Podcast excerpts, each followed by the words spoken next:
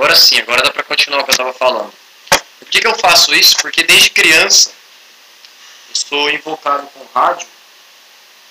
Eu pegava uns desodorantes rolão da minha mãe.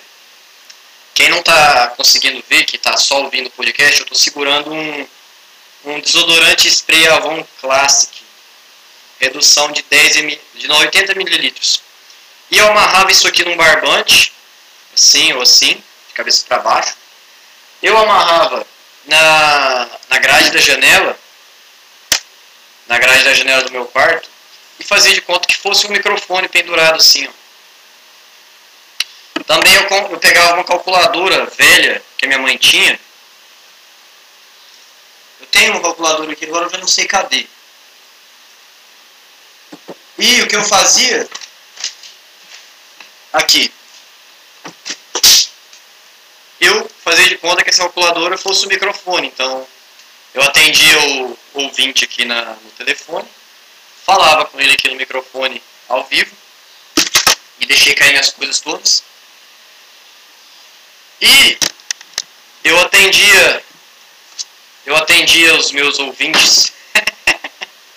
a minha irmã ela tinha um rádio, ela tinha um rádio daqueles bem grandes assim, bem e tinha alguns CDs lá do Leonardo, do João Busque Vinícius, do Daniel. E nessa minha brincadeira de atender ouvintes e anotar os pedidos deles na, na, na no caderninho que eu tinha, aí eu punha os CDs para tocar no rádio, no som da minha mãe, da minha irmã.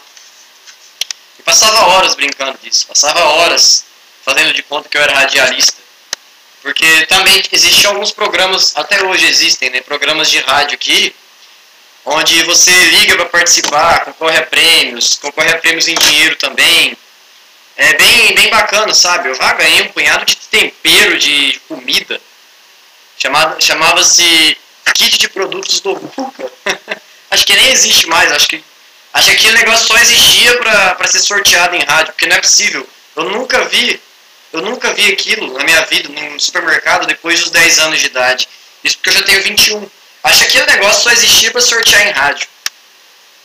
E eu ganhava aquilo, aí vinha lá uns temperos, vinha granulado, vinha granulado colorido, essas coisas erradas aí, esses, é, sei lá, condimentos, né, que chama, condimentos. 600 anos atrás, portugueses e, e ingleses entravam em guerra por causa de tempero e hoje se acha um saquinho de 100 gramas de tempero por 5 reais. Que loucura! Até o conceito de, de brigar por coisas, até o conceito de ser homem, até essa questão de brigar pelo que é seu foi corrompida pelo, pelo progressismo. Né? Antigamente, a gente, os homens eles faziam força, eles brigavam, eles se socavam entre si por coisas pequenas, que eram o quê? Tempero, sal, coco da Bahia. Hoje a gente encontra essas mesmas coisas no supermercado a preços irrisórios. Então, meio que a tecnologia, o avanço da, do pensamento humano, o avanço das facilidades, foi aos poucos broxando o homem. foi aos poucos fazendo com que nós, homens, nos tornássemos é, cada vez mais distantes do nosso instinto de brigar, de sair na porrada, de, de se xingar uns aos outros. O único resquício de masculinidade, o único resquício de virilidade que nós que nós ainda conseguimos atender, que eu falei atender, tem nada a ver essa palavra. O único resquício de virilidade que a gente ainda consegue manter é boteco, tá? Ah, vamos lá no bar do, do Crescídio, que tem aqui na rua da minha casa.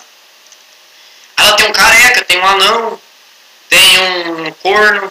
Lá é o único lugar que você pode chegar no, no teu amigo preto e chamar de macaco, ele, chama, ele me chama de branquelo azedo.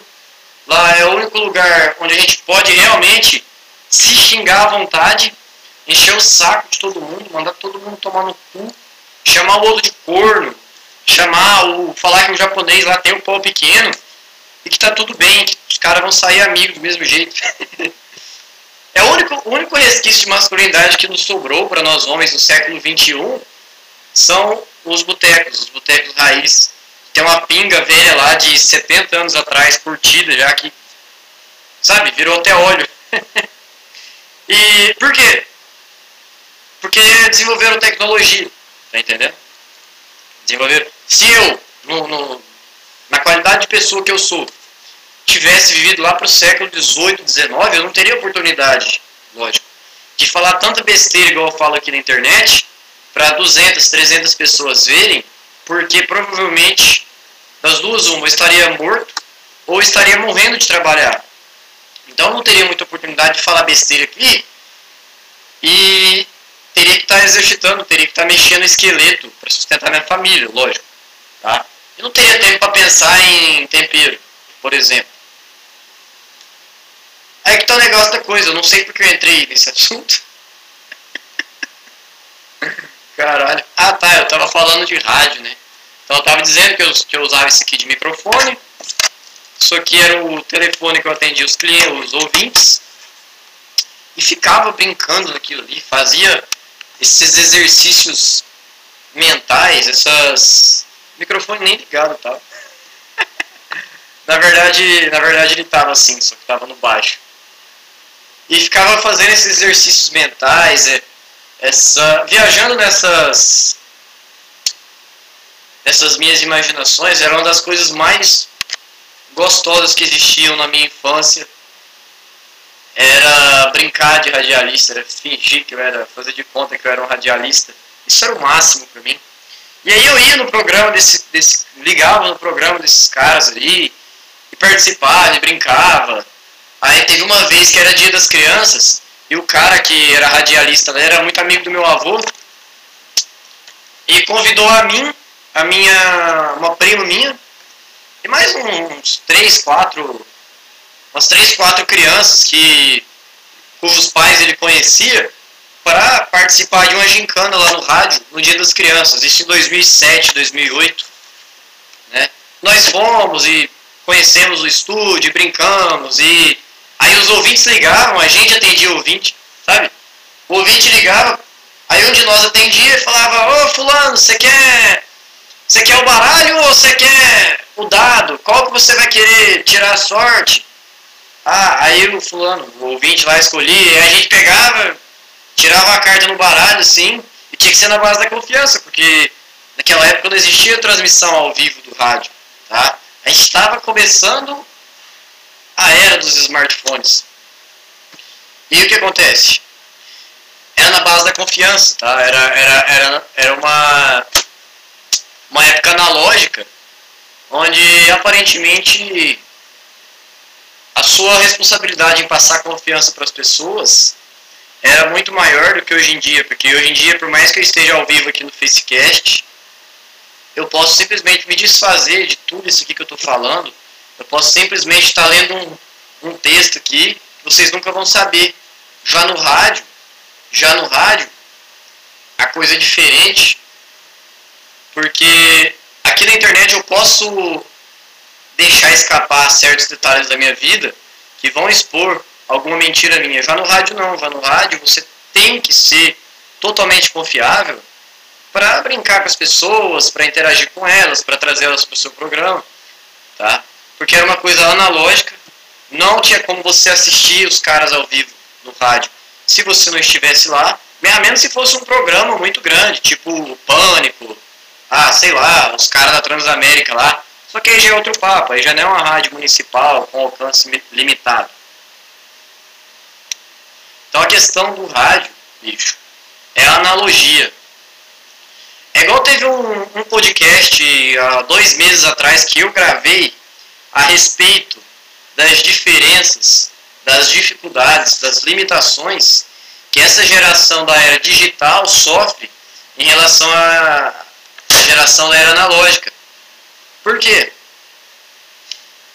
Tá, se eu vou sair para jogar bola com os meus amigos, se eu vou sair para fazer uma atividade física com os meus amigos, o que acontece é que no futebol ali, no, no, na, na partida, eu tenho que dar o melhor de mim. Eu tenho que marcar bem os caras, eu tenho que dar canelada, eu tenho que dar passe, eu tenho que driblar, tocar, fazer gol. Senão, o meu time vai cair matando em cima de mim, senão os caras vão mexer o saco pra caralho E na próxima partida, é, eles vão me tirar do. Vamos, vamos colocar no banco.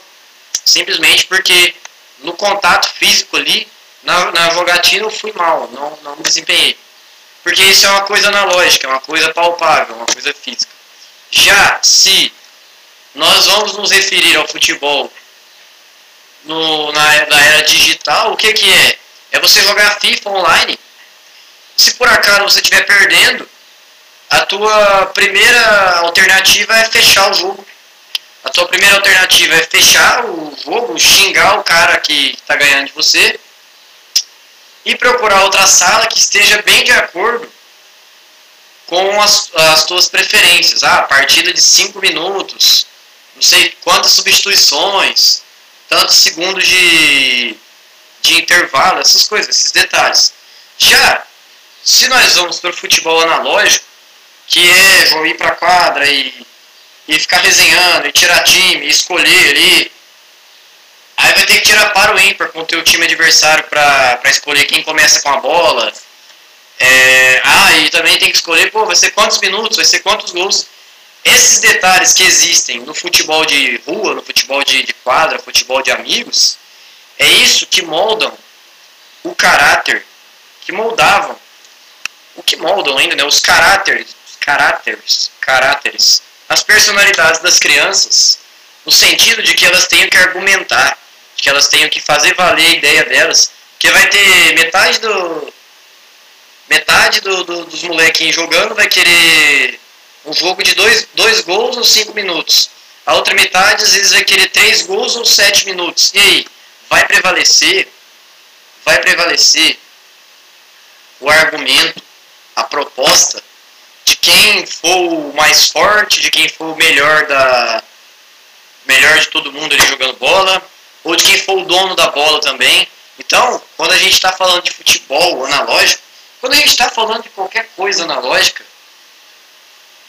nós temos que lembrar que, havendo contato físico entre homens, havendo atrito entre homens, vai prevalecer o mais forte, vai prevalecer o mais vantajoso, vai prevalecer o dono da bola, a, a menos que os caras tenham que sair na porrada para decidir se vai ser dois gols ou três gols, ou cinco minutos ou sete minutos. Tá entendendo? Já se nós vamos jogar FIFA online, PES online, qualquer coisa online, se as configurações da partida não estão de acordo com as nossas concordâncias, tchau, entendeu? Tchau. Se essa live aqui do Facecast, por acaso, o que eu estou falando não está te agradando, o que você vai fazer é passar para a próxima.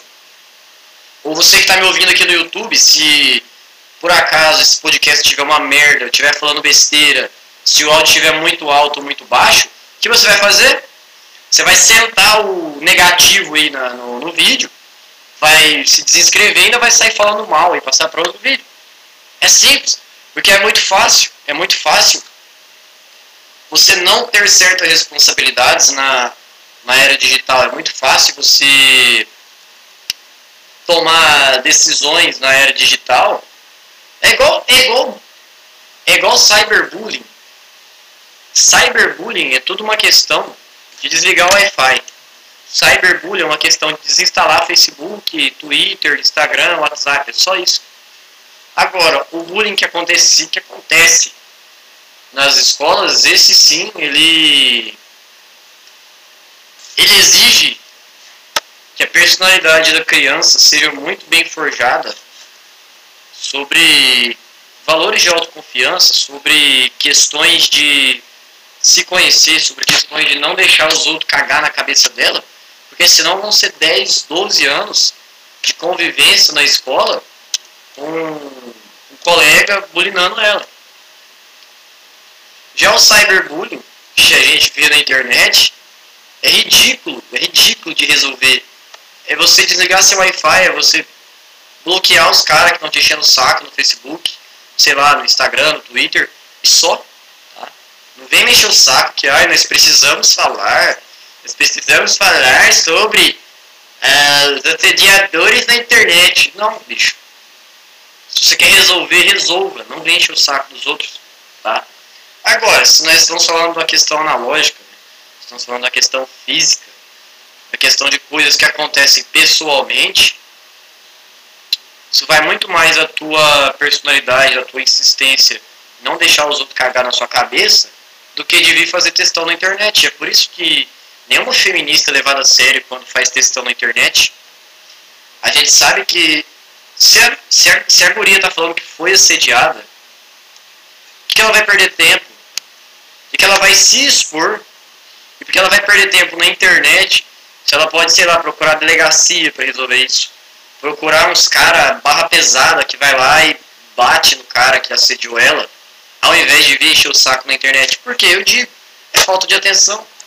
É necessidade urgente de alguém alimentando o ego dela, de alguém alimentando essa necessidade de atenção que existe dentro, dentro dessa, dessa mulherada aí. Que se elas estivessem levando tão a sério, ah, fui assediado, não sei o quê. Primeiro, que você não se daria ao desrespeito para consigo mesma de se expor na internet. Eu estou chutando o microfone aqui sem querer. Primeiro que você não, dá, não se daria esse desrespeito de se expor na internet para, centenas, milhares de pessoas verem. Segundo, se você levasse isso tão a sério, você teria ido na delegacia ou, sei lá, procurado um outro recurso. Porque você sabe que essas atitudes que se tomam na internet, que se busca só no digital, você sabe que aquilo é passageiro. Você sabe que se por acaso você falou merda na internet, você ainda tem a possibilidade de apagar aquilo. mais que as pessoas tirem print, Tá entendendo? Porque é mais fácil para você fugir das suas responsabilidades se você falar ou fizer merda com alguém. Se você acusar alguém falsamente de estupro, por exemplo, de assédio, qualquer coisa. Se você pegar a foto de um cara, olha o perigo. Se você pega a foto de um cara que por acaso te falou alguma merda, sendo que você poderia tomar uma decisão simples, que era bloquear o cara e, e seguir tua vida, Aí você. O cara às vezes te falou uma merda, tipo, nada a ver, te encheu o saco lá, mas não foi nada demais, não te ameaçou, não te prejudicou nem nada. Você pega e posta foto dele no, no Facebook e acusa ele de ser um assediador e disso e daquilo. Aí você reforça que somos mulheres empoeiradas e aquela coisa toda de feminista. Você imaginou o quanto que é fácil por causa de um incômodo seu, por causa de uma de uma simples ferida no teu ego, ou sei lá, de qualquer frescura que você tenha, você acabar com a vida de alguém, você fazer um cara perder o emprego, você fazer um cara perder uma reputação, porque às vezes ele te falou uma besteira que você poderia simplesmente é, ignorar, bloquear o cara e seguir tua vida. E outras, se você, igual vou repetir, pela quarta vez, se você levasse tão a sério, você teria buscado outros recursos, a não ser a própria internet, tá? para resolver seu problema, sua idiota. Feminista, tá tudo errado, é tudo mulher que não tem a mínima consideração por si mesma, a mínima mínimo amor, pelo mínimo respeito pela própria personalidade, é isso que é uma feminista. É uma mulher que não respeita os limites da própria consciência. Quem que me mandou mensagem aqui no Facebook? Linda essa que me mandou mensagem. O que acontece? ela não respeita o mínimo da própria personalidade, que é pensar por si mesma, então ela busca em outras pessoas alguém para falar por ela. E deixa que outros e outros e outros grupos falem por ela e pensem por ela, quando de repente ela é refém das palavras do próprio, da própria bandeira que ela defende. E aí a personalidade dessa pessoa já se perdeu totalmente.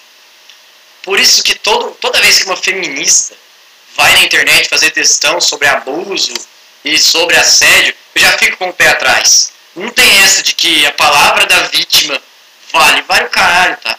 Quantos e quantos caras já apanharam na rua, já perderam guarda de filho, já perderam emprego, já morreram, já foram torturados, já foram esfolados vivos, porque mulheres fizeram falsas denúncias na internet, na internet, expuseram a cara do sujeito, é, endereço dos caras, por pura birra, por pura, sei lá, sabe?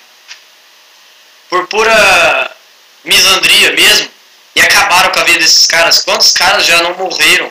Quantas mulheres também já não foram mortas, acusadas falsamente de, de vários crimes? estupro, pedofilia, sério, essas coisas. Porque nem sempre, nem sempre a palavra da vítima vale, tá?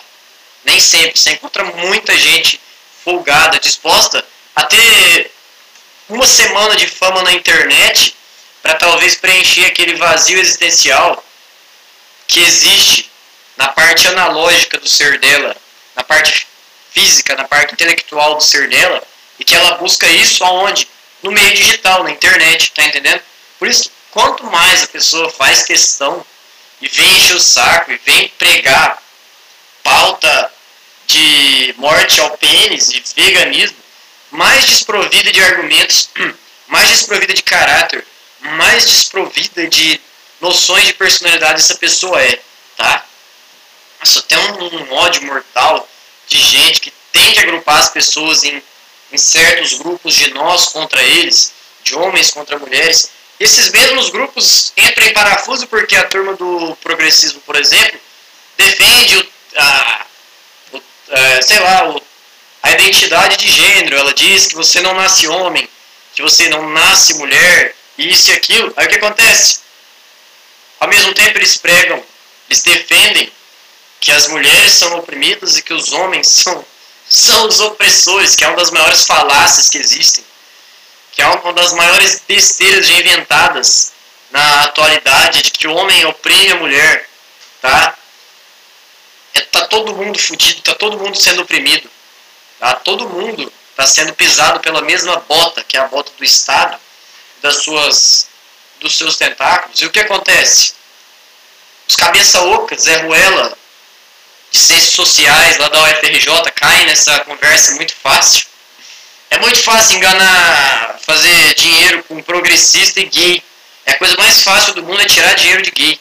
Se eu começar a fazer esse podcast aqui com camisa arco-íris e a bandeira do arco-íris no fundo aqui do meu quarto, vai lotar de gente, eu vou ganhar dinheiro pra caralho nisso aqui, sabe por quê? Que militante é burro, que progressista é burro, cara. Vocês não têm a ideia de uma galinha na cabeça. Vocês são ridículos, vocês são facilmente enganáveis. Aí quando a gente vem e fala isso pra vocês, a gente é errado, a gente é opressor, a gente é, é homofóbico, a gente é LGBTfóbico, negativo, vocês que são os trouxas. Vocês que qualquer coisa arranca dinheiro de vocês, seus lixos, tá? Eu falo isso sem nenhum peso da consciência. Não, não liga a mínima. Por isso que o cara, o cara que ele é gay, que ele é, a mulher que é sapatão, e ela é totalmente contra essa, essa ideia de progressismo, ideologia de gênero, essa pessoa é foda. Essa pessoa tem personalidade. Ela é capaz de falar por si mesma. Tá entendendo? Eu conheço um punhado de viado aí que, que é contra essa, esse negócio de ideologia de gênero e tal. E os caras conseguem argumentar, os caras conseguem provar por A mais B que essa palhaçada toda tá errada. E é, e é, e é ridículo como a turma que defende essa agenda progressista não sabe como reagir quando um, um, cara do um cara do movimento deles, um cara que também é gay, mas que não aceita isso, eles não sabem como reagir. E aí que eu, que eu argumento, que eu, que eu defendo, que o progressismo, que essa militância toda é a semente da própria destruição, porque porque eles são uma contradição dentro deles mesmos, eles são incoerentes nas próprias práticas. Porque ao mesmo tempo que eles defendem que não se nasce homem, que não se nasce mulher, ao mesmo tempo, se eu, que sou homem, eu começar a falar, não, porque eu me sinto mulher, então eu acho que eu deveria ter direitos das mulheres, que eu deveria frequentar banheiros femininos, que eu deveria pagar meia entrada na, na boate. E por mais que eu pareça homem, apesar de que eu tenho um corpo de um, de um moleque de 15 anos, mas por mais que eu pareça um homem adulto, se eu dizer, dizer, disser que eu sou mulher, os caras vão ter que engolir isso. Simplesmente porque é uma das maiores defesas que eles fazem é de que você pode ser o que você quiser. Os caras ignoram totalmente o objetivismo da coisa, a natureza do negócio. Temos 25 minutos de episódio. Você que está ouvindo aqui comigo no Facecast, você que depois vai estar tá ouvindo também no YouTube, se dirija à sua geladeira, à sua torneira, a, ao seu bebedouro mais próximo e vá tomar água, tá? E eu vou lá e já venho também. Então vamos embora para a segunda parte dessa loucura toda aqui. Ah, sei lá, sabe? Eu tenho uma uma implicância grande com essa com essa coisa que é não ter personalidade, o microfone está caindo. Eu tenho uma, uma sei, sei lá o que, que é a coisa. Com gente que não pensa por si mesma, gente que não, aliás, não faz questão, que não faz questão de pensar e falar por si mesmo.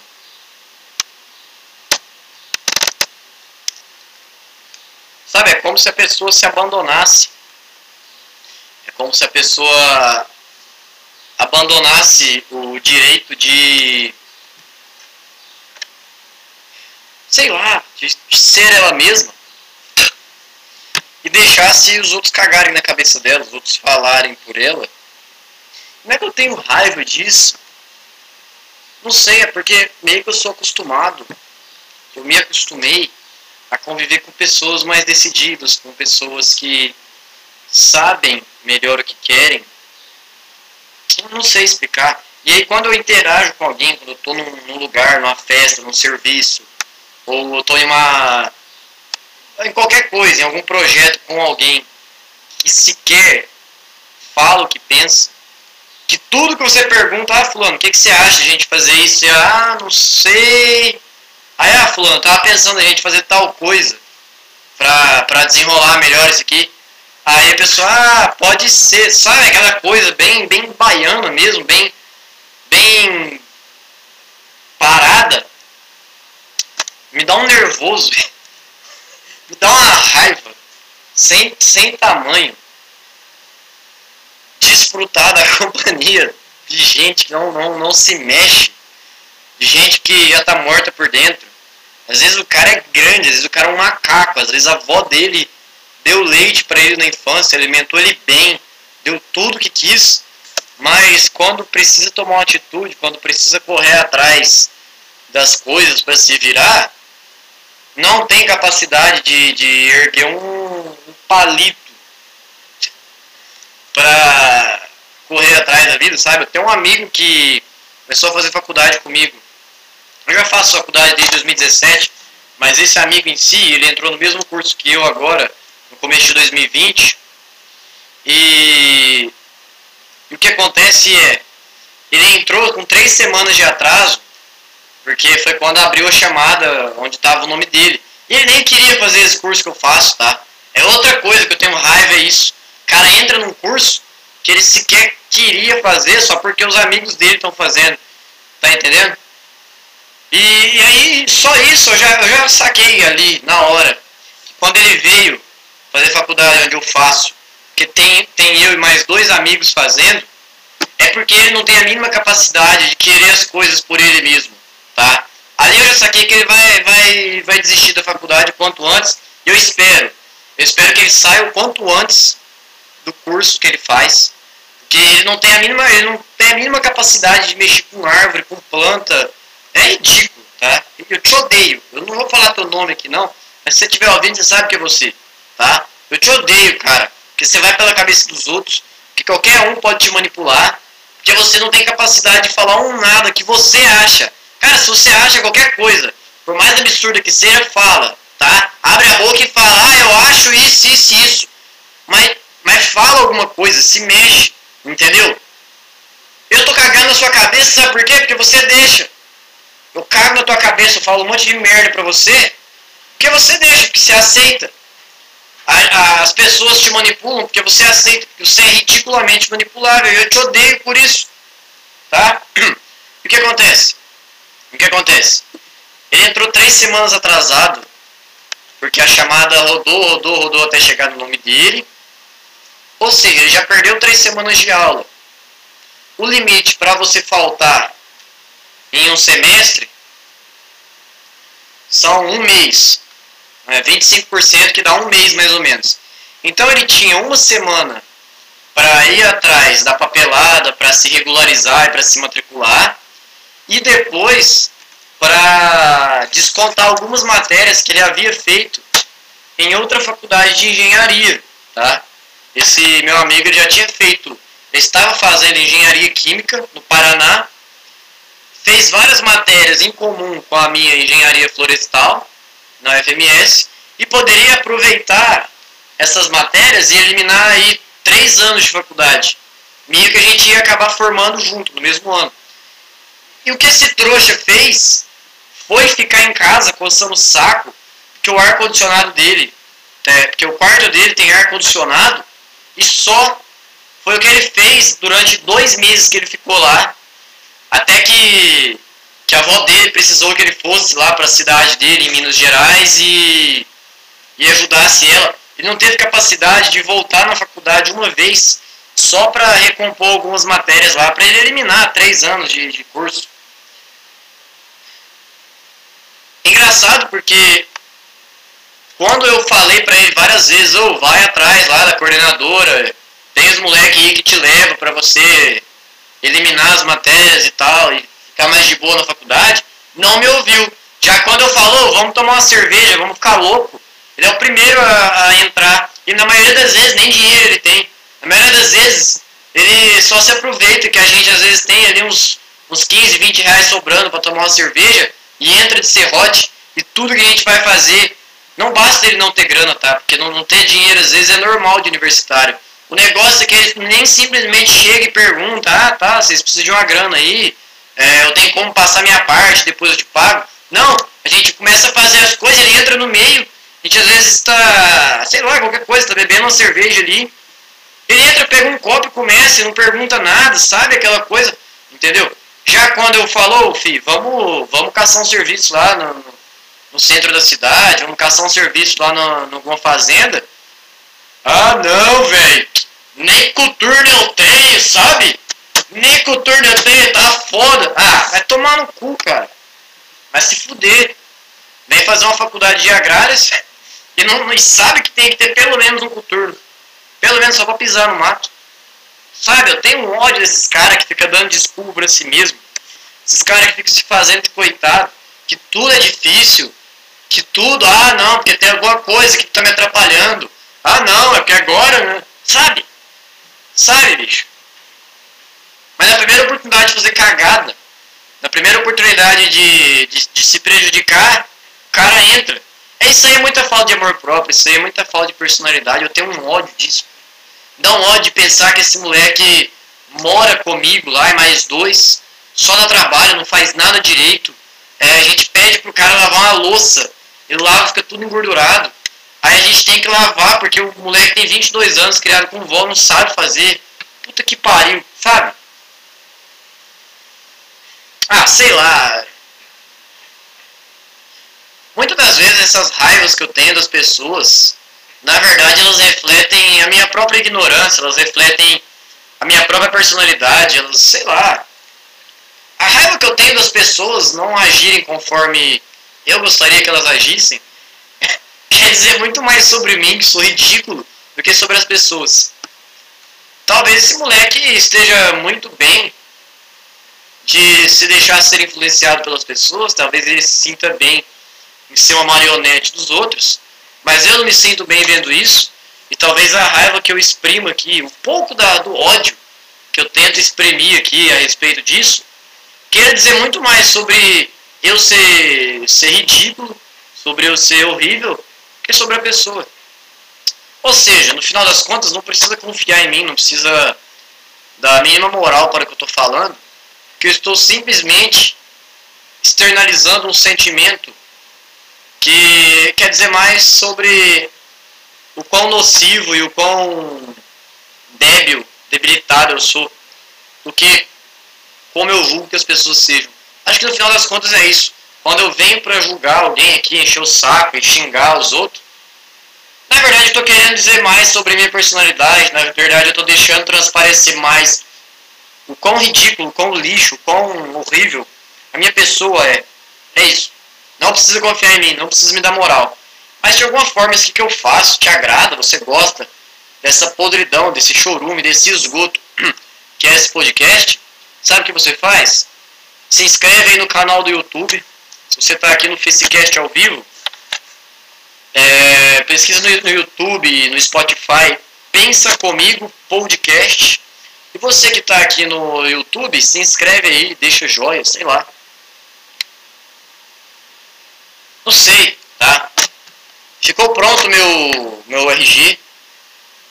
Eu vou ter que agora esperar a inquilino da minha mãe pagar um aluguel que já está atrasado para poder fazer os exames de vista e psicotécnico e dar 250 reais de entrada no, no, na autoescola, eu tô meio que vivendo em função disso. Não tô afim de estudar, tô com, não tô com preguiça de estudar, eu tô desmotivado. Eu tô sem a mínima vontade de estudar, e não é porque, ah, eu estou deprimido, não. É porque é chato pra caralho. Eu não aguento mais fazer faculdade. Quero terminar essa merda, porque eu já comecei, eu já tô no quarto ano. Mas se eu pudesse estar no primeiro semestre de faculdade, eu já teria ido embora. Eu teria largado essa merda se eu soubesse que ia ser esse saco. Se eu soubesse que essa promessa que me fizeram de que quando eu formasse eu ia ter emprego, eu soubesse que isso tudo era uma promessa vazia, eu tinha largado, eu tinha pulado fora no primeiro dia. Não ia esperar um semestre, eu tinha ido embora dessa porcaria. Mas já que eu tô aqui, eu tenho que estudar, eu tenho que fazer essa porra. Mas eu não tô com a mínima vontade. E não é preguiça. Muitas coisas que eu, que eu me proponho a fazer, fazer bem feito, eu não faço com preguiça. Mas estudar é uma das coisas que não me dá preguiça, me dá ódio. e estudar, que eu refiro, é coisa de faculdade, tá? Sei lá, tem 30 e minutos? 37? Chega já, tô cansado pra caralho. Reforço novamente, você que tá no Facecast, procura aí no YouTube, pensa comigo podcast. Você que está aqui no YouTube, se inscreve aí, se inscreve lá no Spotify, no Anchor. Deixa joia. Divulga para seus amigos. É isso, estou indo nessa. Fui, tchau.